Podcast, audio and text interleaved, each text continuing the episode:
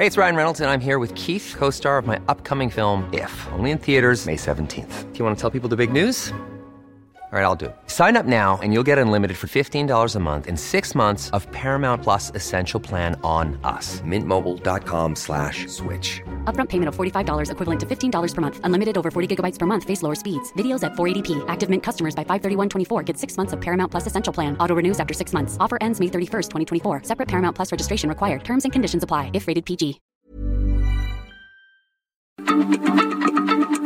Heraldo Radio, la H se lee, se comparte, se ve y ahora también se escucha.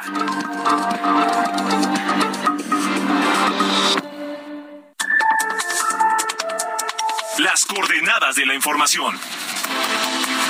Con Alejandro Cacho.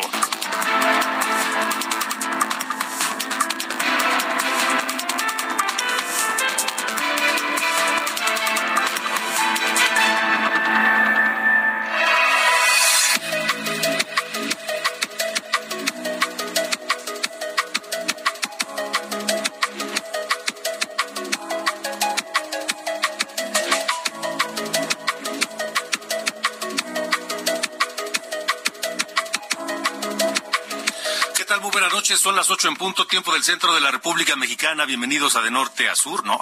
Las coordenadas de la información. Hoy es lunes 3 de abril de 2023.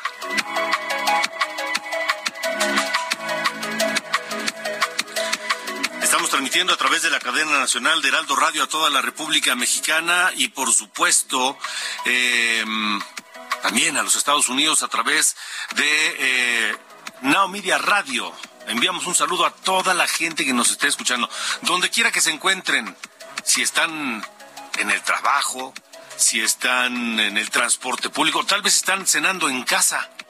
Tal vez saludos a don Rigoberto, que lo vi el día de hoy. Gracias. Un abrazo fuerte a todos, a todos los que nos escuchan.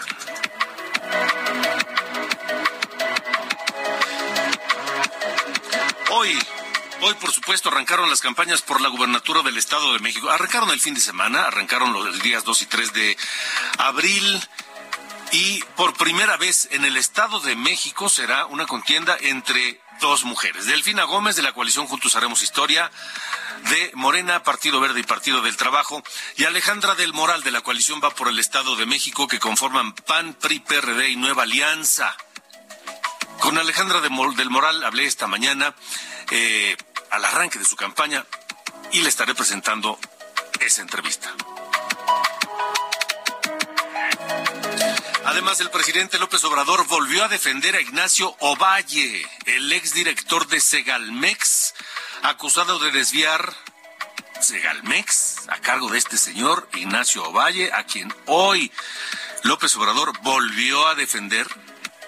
El caso es que él dice, López Obrador dice que es una persona honesta, que es correcto, que lo conoce, que, que cree que es una persona íntegra, pero durante su gestión en Segalmex, pues hay un desfalco de 15 mil millones de pesos. Dos veces lo que se robaron de la estafa maestra. Y no puede haber, no hay lógica que explique que se robaron 15 mil millones de pesos y el director de Segalmex, Ignacio Valle, no se enteró. Dice López Obrador que es una persona honesta y con buenos principios. Hoy hablaré sobre esto con Iván Alamillo, periodista de Mexicanos contra la Corrupción y la Impunidad, quien realizó la investigación que se titula El ABC de la corrupción en Segalmex.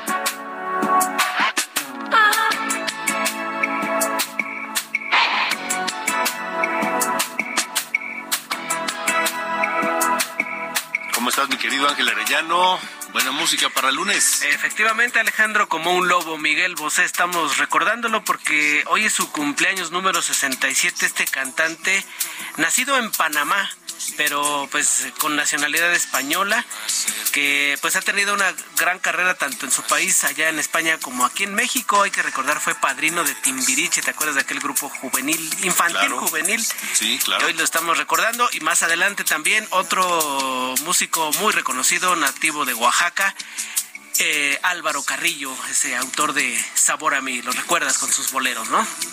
Por supuesto, por supuesto. Bueno, pues los estaremos recordando a los dos hoy. Así es, Miguel Bosé y Álvaro Carrillo.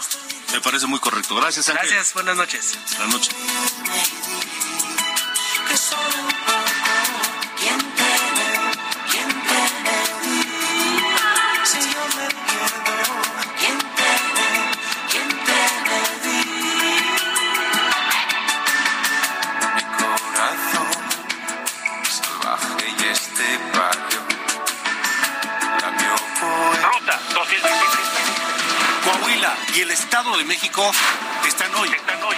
2023. 2023.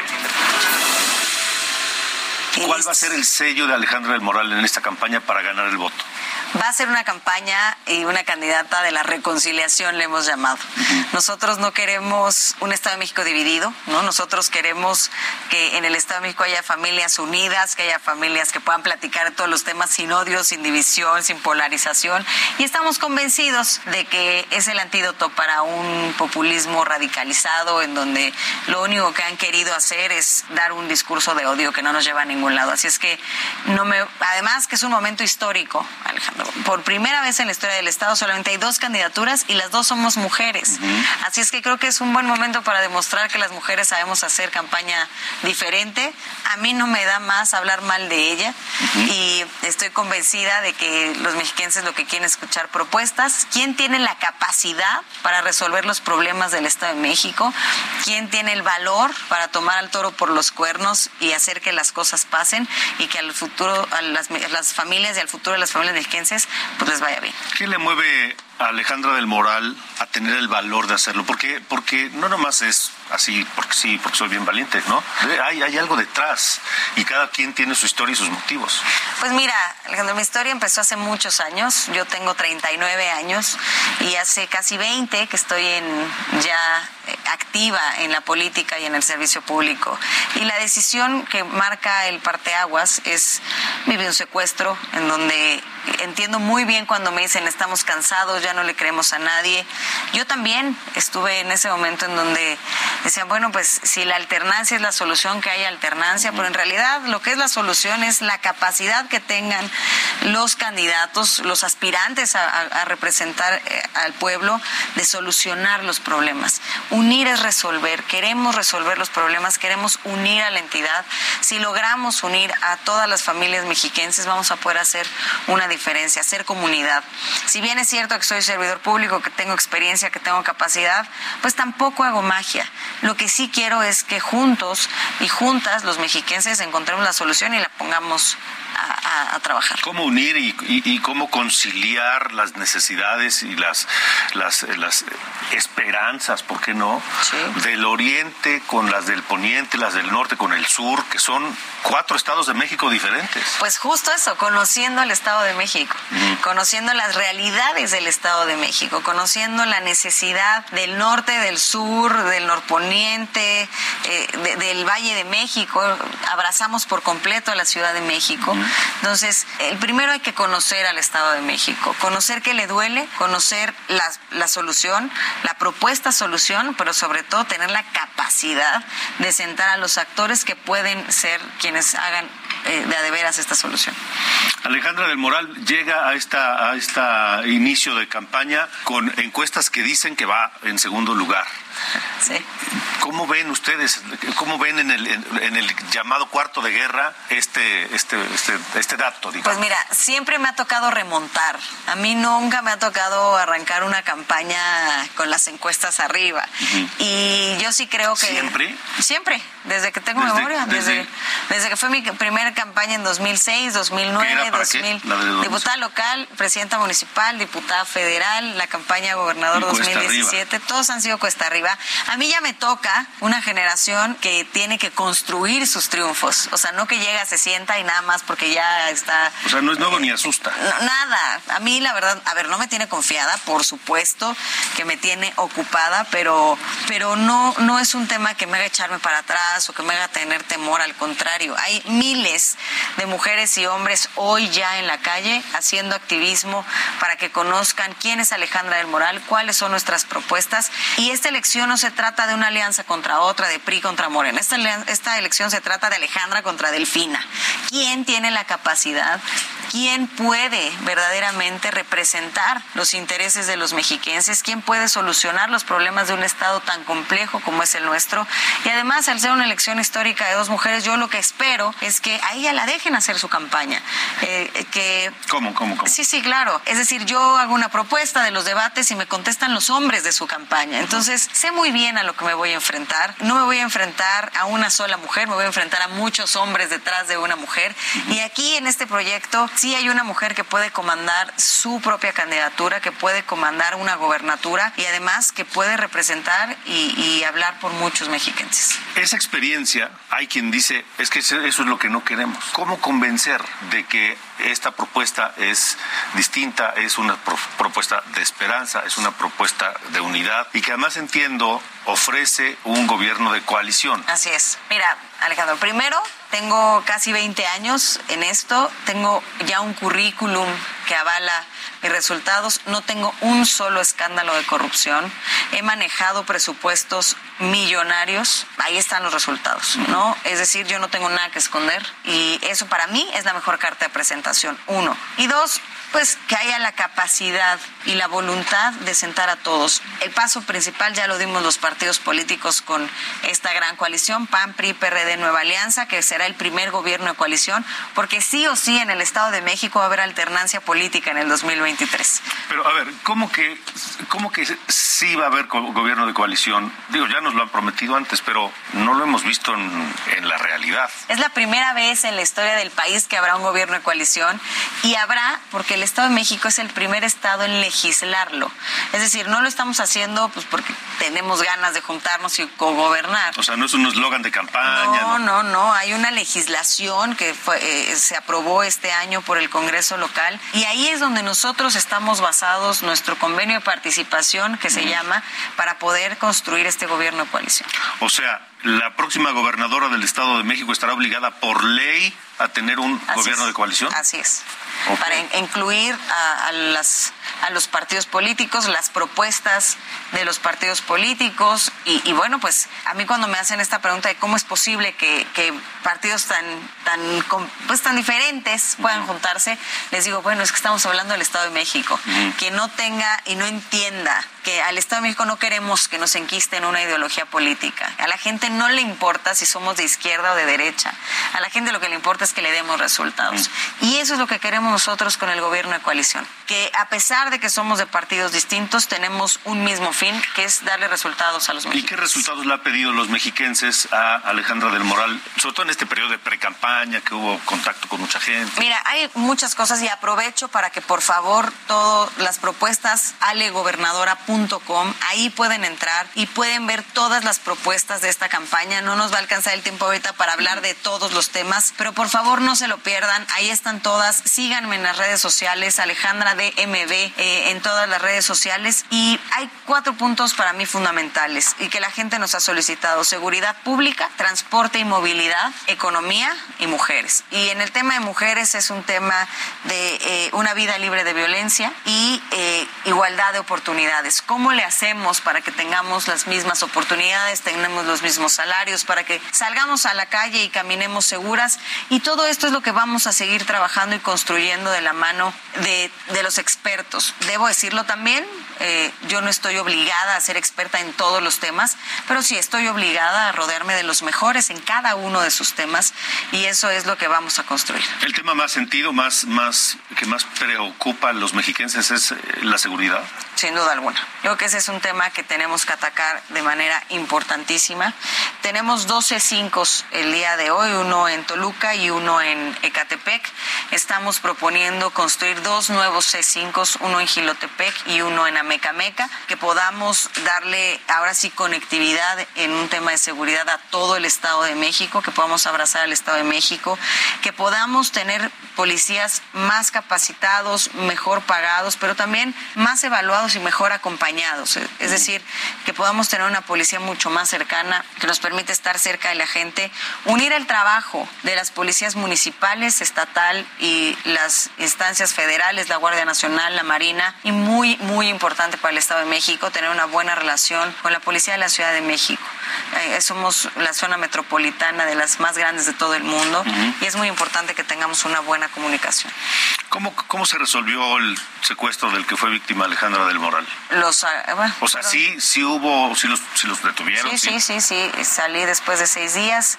Eh, se dio con la casa de seguridad, están detenidos y están purgando su condena en el penal. Y esa misma historia hay que repetirla para todos quienes sean víctimas de un delito en el Estado de México. Así es, es no es nada sencillo, es un es un delito híjole, ¿qué te puedo hablar Marca yo de para siempre, ¿no? Marca para, Marca para siempre. a la persona a la familia. y a la familia. Y, y yo creo que por eso para mí es tan importante la familia. Si yo no hubiera tenido la familia que tengo, mi padre que acaba de fallecer hace un mes, me enseñó eso.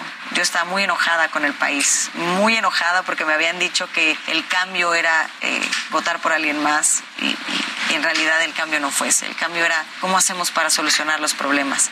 Mi hijo, tienes de dos, quedarte en la comodidad de la queja, ¿Su papá? mi papá, o ponerte a hacer algo. Y me puse a hacer algo y fui la presidenta municipal más joven en este país, mujer, en gobernar más de medio millón de habitantes. Una mujer joven, eh, la verdad, comprometida con mi causa, vivía yo para eso y hoy pues puedo decir que soy una mujer comprometida con el Estado de México, soy hija del Estado de México, nacida, crecida, sufrida, porque también lo he sufrido y he trabajado por él y para mí no habría mayor honor que trabajar por mis paisanos mexicanos. ¿Cómo va a ser la campaña? Son dos meses intensísimos, se atraviesa las semanas ante la de Pascua, pero pues hay que seguirle, ¿no? Pues mira, vamos a entrarle con todo, no vamos a conocer el descanso, vamos a dejarlo todo, no nos vamos a guardar nada. Lo más importante es que la mayor cantidad de mexiquenses pueda comparar y pueda contrastar las personas y las propuestas. Solamente hay dos, solamente vemos dos candidatas y este es el momento en donde los mexiquenses tienen que saber de qué lado de la historia quieren estar. Pero para hacer esa comparación, pues hay que exponer lo que uno quiera, lo que uno propone. Absolutamente, por eso yo llamé a los debates y, y, lo sigo haciendo. ¿eh? Para mí es muy importante que hagamos debates. Por ley tenemos dos debates uh -huh. que organiza el Instituto Electoral del Estado de México, eh, pero bueno, yo llamaba cinco, uh -huh. que debatamos los temas más importantes y que más le preocupan a, a los ciudadanos mexiquenses, eh, que pueda comparar eh, a las personas, que pueda comparar su trayectoria, que pueda comparar sus propuestas y sobre todo que, que, pueda comparar la capacidad de aplicar estas propuestas para el beneficio de las familias. Este llamado a debatir es permanente. Permanente, todo el tiempo. Hay que debatir y hay que darle a los ciudadanos esta oportunidad de escuchar quiénes son sus candidatas. Los debates que organizará el Instituto Electoral del Estado de México, ¿esos son obligatorios o no? Son obligatorios, pero no tiene, o sea, están en ley, pero no tienes ninguna sanción si no, si no vas. Entonces, yo espero que eh, en un acto de responsabilidad, si y, quiere y ser respeto, gobernadora ¿no? del Estado, pues vaya a los debates y le demos la cara a los ciudadanos mexicanos. Ok, ¿y la familia? Quede todo de la familia. Es la, todo. La, la, familia de Alejandra del Moral. La Alejandra, la, tiene unos bebitos chiquitos. De un año, sí. De un año. ¿Qué hay de eso? Pues mira, este, los voy a ver en unos dos meses más o menos que acabe la campaña. Para mí la familia es todo. Ya como lo comenté hace rato, son la fortaleza.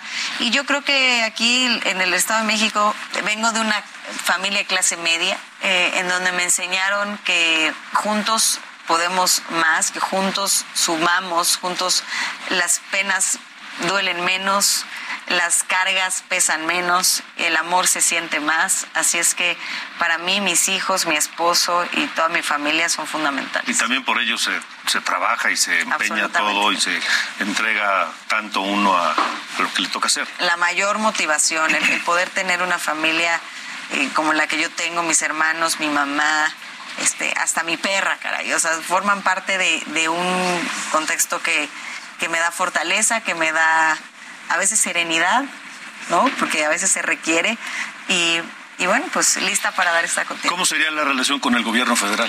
Una relación de respeto, una relación de colaboración. No creo que, si estamos hablando de que quiero ser la, de que aspiro a que sea la candidata de la, de la, de la reconciliación, una gobernadora que una al Estado de México, no me voy a pelear con el gobierno federal.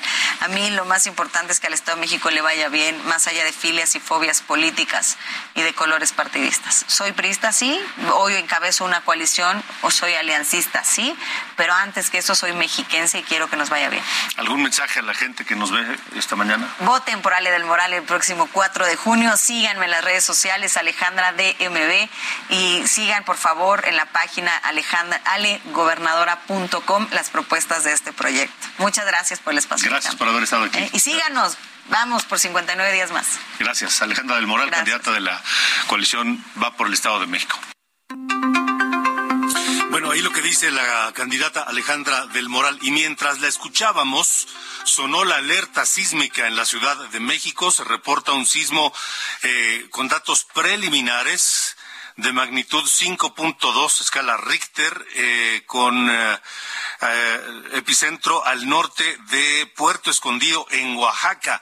Hay varios reportes de que se sonó la alarma sísmica en varios sectores de la Ciudad de México, pero que no, pues no, no se sintió realmente o no hubo una, una sacudida importante. Em, estoy en espera de poder tener contacto con mis compañeros reporteros y motociclistas de Heraldo de México para poder dar pues algunos informes de cómo está la situación en distintas zonas del Valle de México o de la Ciudad de México. Pero de momento, insisto, no hay reportes. La jefa de gobierno, Claudia Sheinbaum, de inmediato eh, lanzó un tuit y en ese tuit Claudia Sheinbaum habla, por supuesto, de esta alerta sísmica. Se, activó la alerta sísmica, protocolos de revisión en marcha, es lo que publicó en Twitter eh, Claudia Sheinbaum a las 8 de la noche con 14 minutos de eh, esta noche. Así que eh, estoy revisando redes sociales y no, no hay más que el reporte de que sonó la alerta sísmica, pero no hay mayores reportes. Tengo informes de que, por ejemplo, en la zona de Benito Juárez no se sintió, en la zona eh, de Miguel Hidalgo no se sintió, en eh, Magdalena Contreras no se sintió tampoco, en el norte de la Ciudad de México aparentemente todo tranquilo, todo bien. Martí Batres, el secretario de Gobierno de la Ciudad de México, reporta sonó la alerta sísmica la información preliminar, lo que ya le dije, 5.2 con epicentro en Puerto Escondido, Oaxaca. Estamos recibiendo información. No hay reportes de daños hasta el momento, dice Martí Batres. No hay reporte de daños hasta este momento, según el secretario general de Gobierno de la Ciudad de México. Em, ¿Dónde más tenemos información? Si ustedes eh, lo sintieron y ustedes eh, escucharon la alerta sísmica, también nos pueden reportar al 55 45 40 89 16, 55 45 40 89 916 es nuestro número de WhatsApp para estar en contactos. Tenemos reporte de que fueron desalojados los edificios del Instituto Nacional Electoral por esta alerta sísmica. Eh, la nueva presidenta, Guadalupe Tadei, que tomó protesta, que rindió protesta el día de hoy, pues estaba en una reunión con consejeros cuando de pronto pues sonó la alerta sísmica. Más informes a través de Twitter. Omar García Harfuch, el secretario de Seguridad de la Ciudad de México, dice alerta sísmica. Inicia sobrevuelo de cóndores. En breve informaremos eh, y es todo lo que se sabe hasta este momento. En redes sociales no hay pues de mayor información en torno de este alerta sísmica y este sismo que como les digo eh, según el informe preliminar del servicio sismológico nacional eh, fue de 5.2 grados en la escala Richter y eh, déjenme ver sismológico aquí está. 5.2 grados, grados escala Richter en el norte de Puerto Escondido. No hay actualización hasta este momento. Este tweet se publicó hace mm, cosa de nueve minutos y no hay mayor actualización. Israel Lorenzana, te escuchamos. Buenas noches, ¿lo sentiste o escuchaste la alerta sísmica? Alejandro Cacho, un gusto saludarte esta noche. Pues fíjate que las alertas esta vez sonaron prácticamente en toda la capital y parte del Estado de México. Esto, por supuesto, alertó a las personas quienes tuvieron que evacuar en la zona centro, principalmente la alcaldía Cuauhtémoc. Observamos en la zona de la glorieta de los insurgentes, sobre Paso de la Reforma, la evacuación de algunos edificios y, por supuesto, también, pues vimos a las personas preocupadas, ya que pues desde que nosotros la escuchamos fue más de un minuto que estuvo activada esta alerta sísmica y bueno, pues hasta este momento no se ha reportado situación anómala alguna, Alejandro. Quiero señalarte que bueno, pues ya se encuentra un sobrevuelo por parte de los helicópteros de la Secretaría de Seguridad Ciudadana, el agrupamiento Cóndores ya se encuentra sobrevolando la ciudad, así lo ha señalado el secretario de Seguridad Ciudadana, Omar García Harfush. Tenemos reportes del Estado de México, la zona de Catepec, Tlanepantla, Coacalco, Tultitlán, hasta este momento sin novedad alguna. Sí fue perceptible, Alejandro, pero bueno, pues no hay hasta este momento alguna situación que ponga en alerta a los servicios de emergencia. Perfecto. Israel Lorenzana, gracias por el reporte.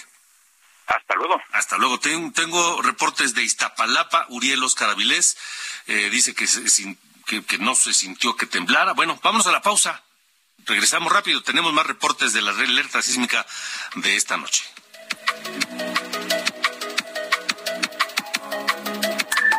Alejandro Cacho en todas las redes. Encuéntralo como Cacho Periodista. Las coordenadas de la información. Con Alejandro Cacho.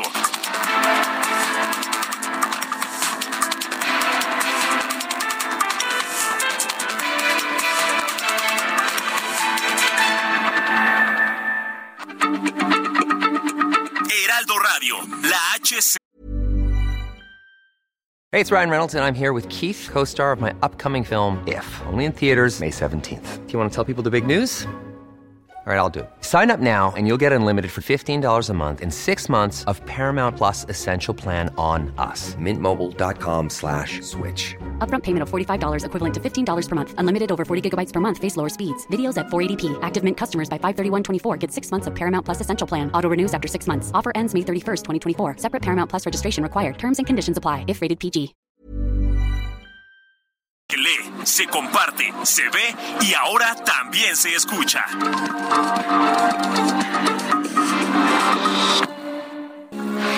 Heraldo Radio, con la H que sí suena y ahora también se escucha.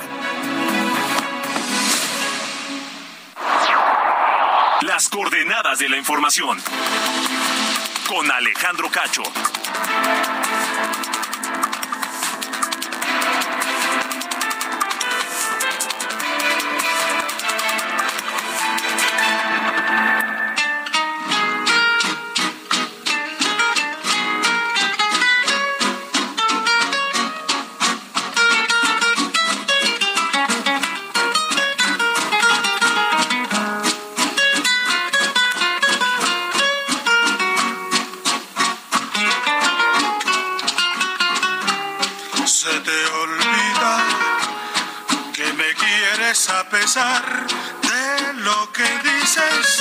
Pues llevamos en el alma cicatrices imposibles de borrar.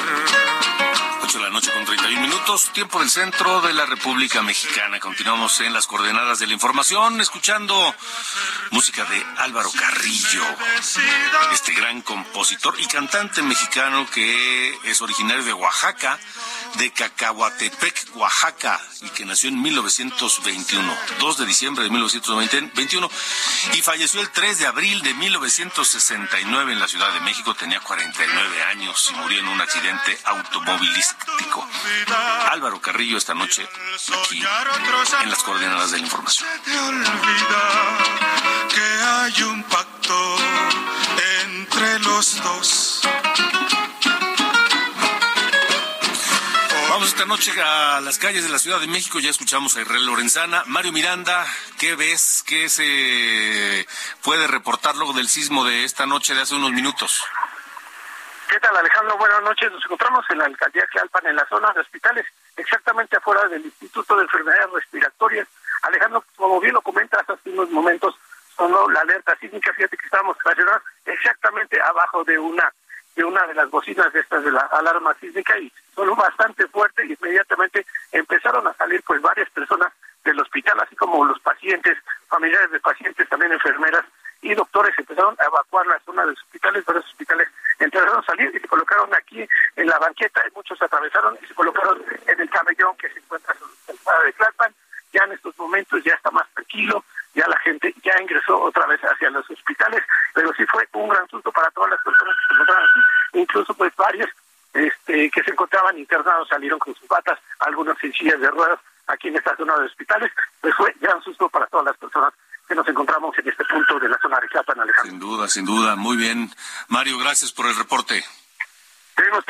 Pendientes. El gobernador de Oaxaca, Salmón Jara, eh, publica un tuit a las 8.21. Dice, luego del sismo con magnitud preliminar 5.2 y epicentro en Puerto Escondido, hemos girado instrucciones a la eh, Secretaría, déjame ver qué es esto, porque tienen ahí las Coordinación Estatal de Protección Civil de Oaxaca, a Protección Civil de Oaxaca, para implementar los protocolos de seguridad necesarios para verificar posibles afectaciones.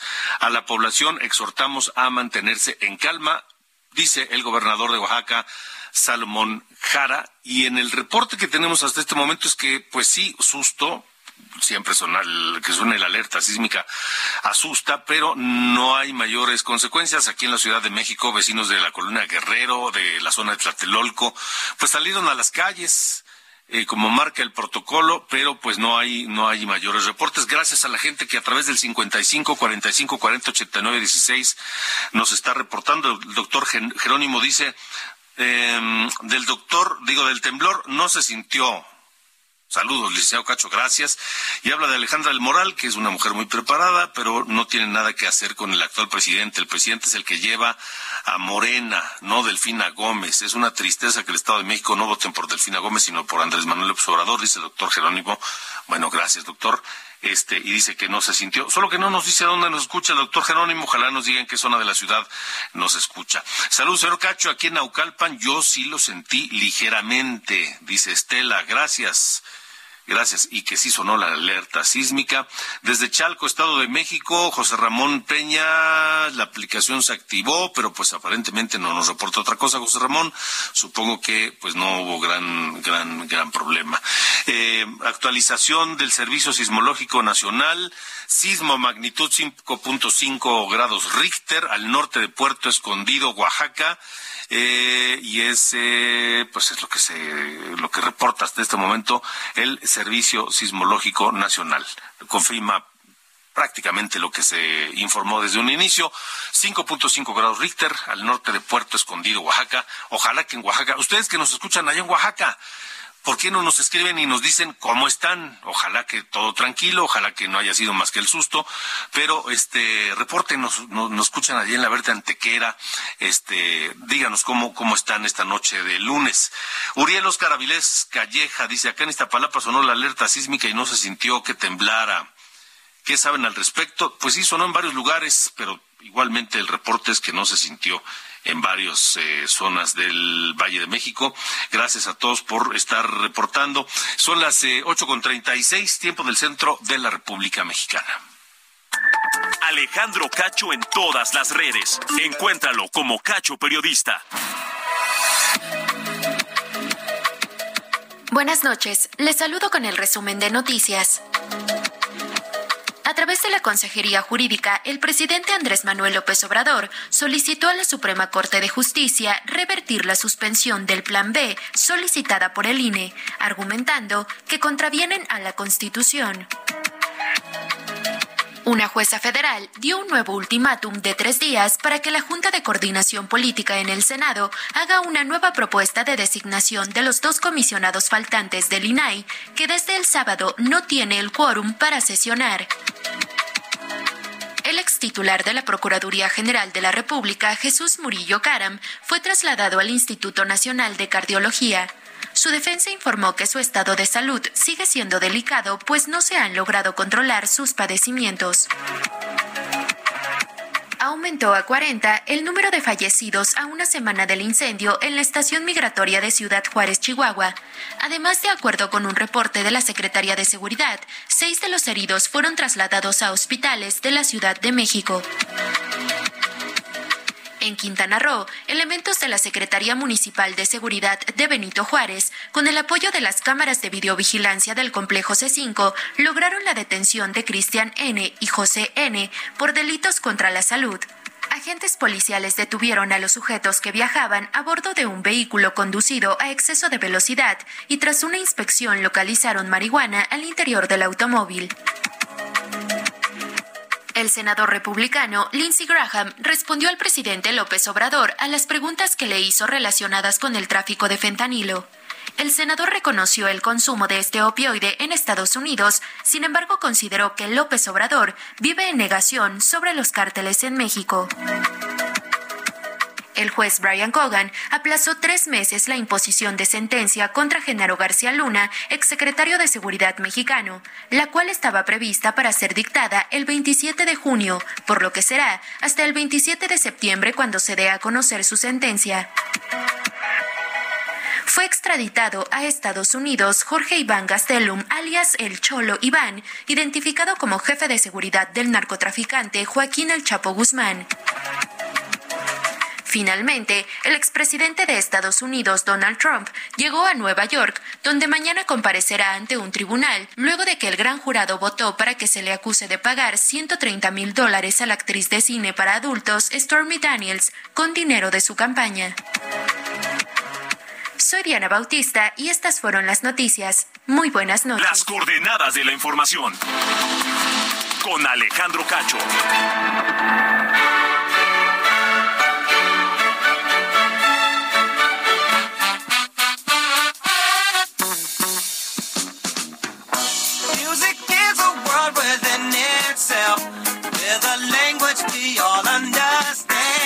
Tengo un par de tweets más sobre el sismo. Uno de Cuauhtémoc Blanco, el gobernador de Morelos, dice el sismo ocurrido hace minutos con epicentro en Oaxaca fue perceptible en algunas zonas de Morelos. Hasta el momento no se reportan afectaciones, se activan protocolos correspondientes, dice Cuauhtémoc Blanco, gobernador de Morelos. El gobernador de Puebla, Sergio Salomón dice se activó la alerta sísmica de acuerdo con la información preliminar del sismológico. Se reportó su sismo magnitud 5.2 por en Puerto Escondido. No se reportan incidentes. Les mantengo informados. Es lo que dice el gobernador de Puebla, Sergio Salomón.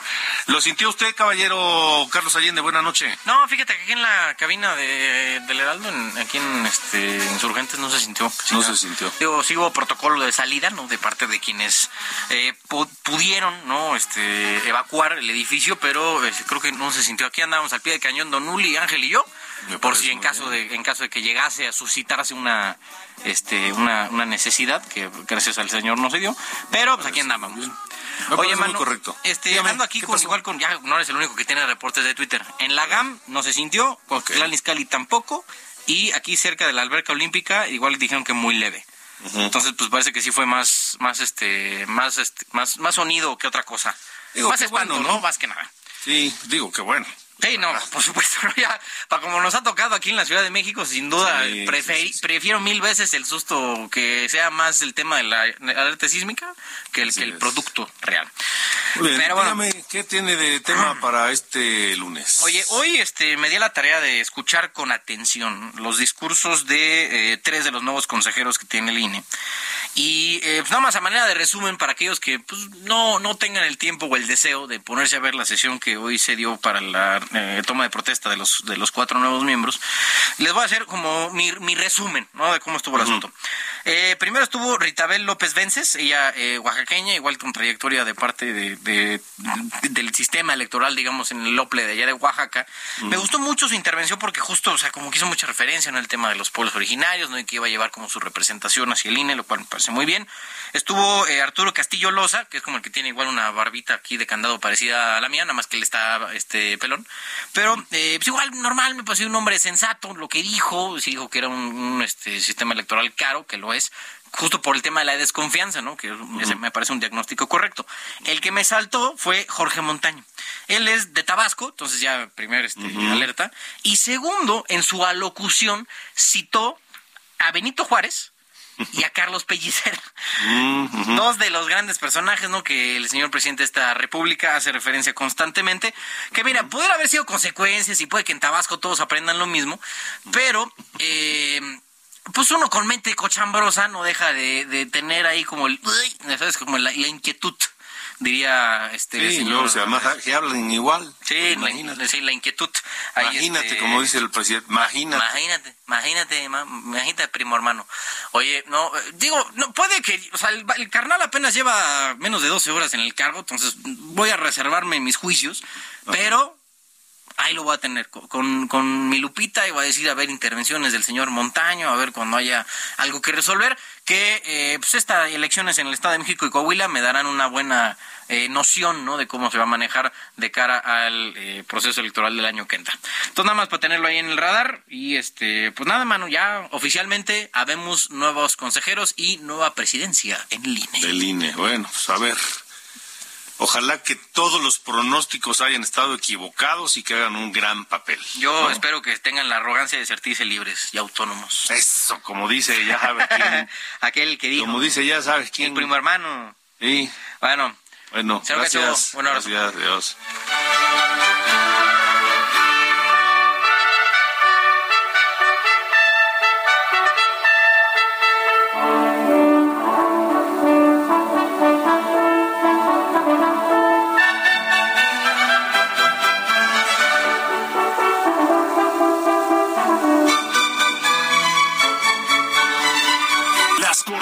De la información. Con Alejandro Cacho. Seguimos revisando la información de distintos lugares de la República y del Valle de México después de esta alerta sísmica que no reportan mayor problema la verdad, tranquilidad, se sintió donde se sintió, llegó a sentirse de manera muy leve, no hay problemas, los eh, informes que da el gobierno de la Ciudad de México es que todo está en calma, en fin, es, es, es una buena noticia. Vamos a Quintana Roo, porque allá, allá hubo alarma, alerta, pero pues resulta que que sí hubo motivo. En pleno inicio de temporada vacacional, balacera en la zona hotelera de Cancún. Fernanda, buena, buena noche. Los cuerpos de tres hombres fueron hallados esta mañana frente a la playa de un hotel de Cancún en el kilómetro 16.5 del Boulevard Cuculcán, mientras que uno más fue localizado entre la maleza. Las víctimas supuestamente serían ligadas al crimen organizado y se descartó que fueran trabajadores o turistas, adelantó José de la Peña Ruiz de Chávez, coordinador del Gabinete de Seguridad y Justicia del Estado. El reporte 911 llegó alrededor de las 10.30 horas informando sobre la presencia de tres cuerpos con impactos de bala sobre la arena, situación que activó el Código Rojo, así como elementos de seguridad de los tres órdenes de gobierno. Después del mediodía se dio a conocer el hallazgo de un cuarto cadáver, así como la detención de dos personas que estarían presuntamente involucradas. Asimismo, se dio a conocer que personal de seguridad estaba siendo interrogada para conocer más detalles de los hechos. La ejecución ocurrió en plena temporada vacacional de Semana Santa, para el que se espera el arribo de más de 1.200.000 visitantes nacionales y extranjeros. Gracias a, Fernanda Duque esta noche el reporte. Les decía al inicio del programa que el presidente López Obrador en la mañana pues volvió a defender a su, a su amigo, a su ex jefe, Ignacio Ovalle. Ignacio Ovalle, además de ser un exfuncionario del gobierno de Salinas y que estuvo en Conasupo y que unas transotototas en Conasupo, ahora trabaja con López Obrador. Lo puso de director de Segalmex, que es, digamos, la versión 4T de, de Conasupo. Y ahora se sabe que ahí en Segalmex, pues se transaron, se robaron, desaparecieron, se desviaron 15 mil millones de pesos. Pero el presidente dice que él cree que su amigo y ex jefe es honesto. Así lo dijo. ¿Dónde está Ignacio Valle? Está, este, creo que en gobernación. Él no ha perdido el, empleo y tampoco ha perdido el No sé si este, la fiscalía lo está culpando. Yo tengo una opinión de él buena. Él fue mi jefe cuando yo fui director del Instituto Nacional Indigenista en Tabasco hace más de 40 años y lo considero pues una gente con principios, una gente honesta. No lo considero una persona corrupta. Yo siento que a él esa es mi opinión, lo traicionaron. Gente que venía de tiempo atrás con él, que se echó a perder y que del antiguo régimen, y él les dio entrada, pero si él también resulta que tiene responsabilidad, él tiene que asumirla. Bueno, pues es lo que dice el presidente López Obrador y acusó, por supuesto, por supuesto, y como siempre, a los medios de comunicación. O sea, es una campaña. Nada más que es importante aclarar algunas cosas. Primero, de que nosotros no toleramos la corrupción. O para decirlo con más claridad, no somos corruptos, no somos rateros. A diferencia de los gobiernos anteriores, en donde lo que imperaba era la corrupción, con la complicidad de ustedes, de los medios de información. Entonces ustedes utilizan estos casos que se están presentando para magnificarlos y querer igualarnos. Bueno, le hago un paréntesis porque el propio López Obrador acaba de publicar un tuit, confirma 5.5 la intensidad del sismo, confirma que fue eh, en la zona de Puerto Escondido en Oaxaca y dice, al parecer y afortunadamente no causó daños mayores, de todas formas están actuando Protección Civil, las Secretarías de Defensa Nacional y Marina y el Gobierno del Estado, es lo que publica López Obrador. Bueno, continuando con el tema de Segalmex, Iván Alamillo es periodista de Mexicanos contra la Corrupción y la Impunidad. Él llevó a cabo la investigación, el ABC de la corrupción en Segalmex, y está esta noche con nosotros. Iván, ¿cómo te va? Gracias por tomar la llamada. Alejandro, buenas noches. Un placer estar aquí contigo. Igualmente, Iván. Bueno, ¿qué pasó con Segalmex? ¿Qué pasó? Dice López Obrador que Ignacio Valle lo engañaron, que son los, los, los colaboradores corruptos del pasado que él llevó a trabajar ahí, que él es honesto. ¿Qué dice tu investigación? Pues mira, llevamos ya eh, dos años este, desde que empezamos a, investigar eh, Segalmex eh, y en estos dos años hemos sacado cerca de, mm, no sé, una, una docena de, reportajes, de reportajes eh, profundos, ¿no? En donde nos hemos metido pues hasta la cocina de Segalmex y hemos encontrado que Ignacio Valle, contrariamente a lo que dice el presidente, tiene responsabilidad directa en, en algunos casos de corrupción que hemos documentado. rápidamente te platico uno descubrimos el año pasado que eh, contratistas de Diconsa estaban depositando el 3% de cada contrato que ganaban eh, a las cuentas de una empresa fachada, Fantasma. Okay. obviamente esto como, como soborno, como moche, eh, y originalmente este 3%, por reglamento interno de Diconsa, la empresa estatal lo debía de retener para usarlo en el mejoramiento de tiendas rurales, eh, de almacenes, etcétera, eh, e Ignacio Valle debía de eh, decidir qué, uso se le daba a este 3%, que descubrimos que terminó en esta empresa fantasma depositado, ¿no? Entonces, ese es un caso según tu investigación, Ignacio Valle sí tiene responsabilidad, sí sabía de lo que de lo que se hacía allí en Segalmex. Sí, por supuesto, por supuesto que lo sabía. y es un poco como lo que dice el presidente, ¿no? o lo que ha dicho tantas veces que, en este país eh, no se hace nada sin el conocimiento del presidente, ¿no? Que todas las grandes tranzas se hacen con su conocimiento, pues, pues sí, él, también sabía, el presidente también sabía, la Auditoría Superior de la Federación en, en distintos años, ¿no? Fue documentando el fraude en el primer año de, operaciones de Segalmex, 2019 fueron 3 mil millones de pesos perdidos. Desde ese año, el primer año de la gestión de López Obrador, pues las alarmas ya estaban prendidas en Segalmex. Eh, y, por supuesto Ignacio Valle eligió a su equipo, dirigió a su equipo, eh, les permitió cometer estos fraudes. Entonces ya sea por acción o por omisión, Ignacio Valle es responsable. Em, ¿Esto se puede sustentar, eh, digamos, jurídicamente, Iván? Sí, sí, por supuesto. Hay, hay, documentos, reglamentos internos, ¿no? En donde el propio Valle incluso puso su firma el famoso caso de los certificados bursátiles que Segalmex eh, depositó casi mil millones de pesos de su presupuesto en la bolsa, lo cual es completamente ilegal. Eh, y Animal Político, los colegas de Animal Político publicaron el oficio en donde Ignacio Valle con su firma de puño, de su puño y letra, da el permiso para esta inversión ilegal. Entonces, por supuesto que hay eh, elementos, ¿no? Para para que esto tenga un sustento y una base jurídica.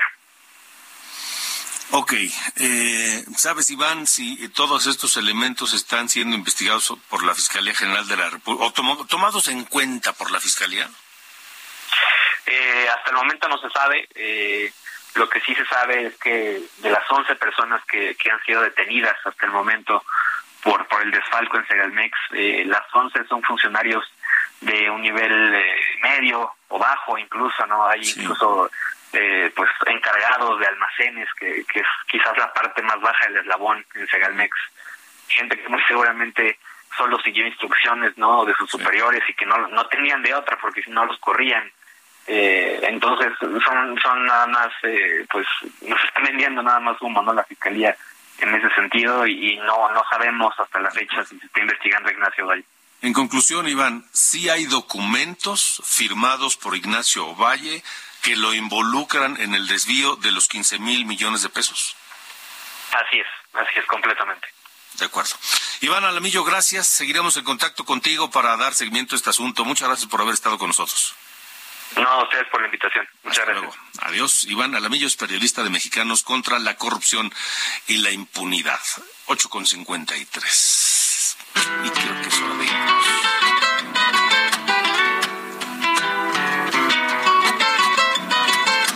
Pero nos vamos escuchando a Álvaro Carrillo, este, uno de los grandes compositores del siglo pasado en México murió muy joven a los 49 años en un accidente de tránsito en la Ciudad de México.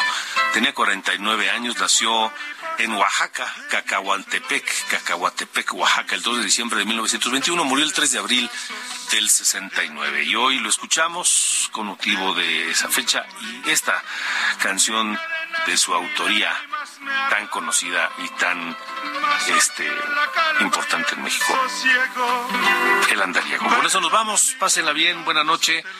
Recuerde que mañana, mañana aquí lo esperamos. Adiós. Hay ausencias que triunfan y la nuestra triunfó. Amémonos ahora con la paz que en otro tiempo nos faltó. Y cuando yo me muera, ni luz, ni llanto, ni luto, ni nada más ahí junto a mi cruz. Yo solo quiero paz, solo tu corazón. Si recuerdas mi amor, una lágrima llévame por última vez. En silencio dirás una plegaria y por Dios, olvídame después.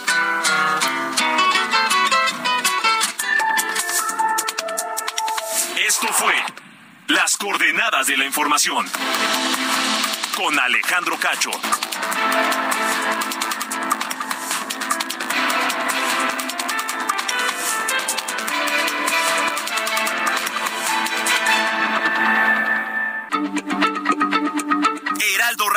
La H se lee, se comparte, se ve y ahora también se escucha.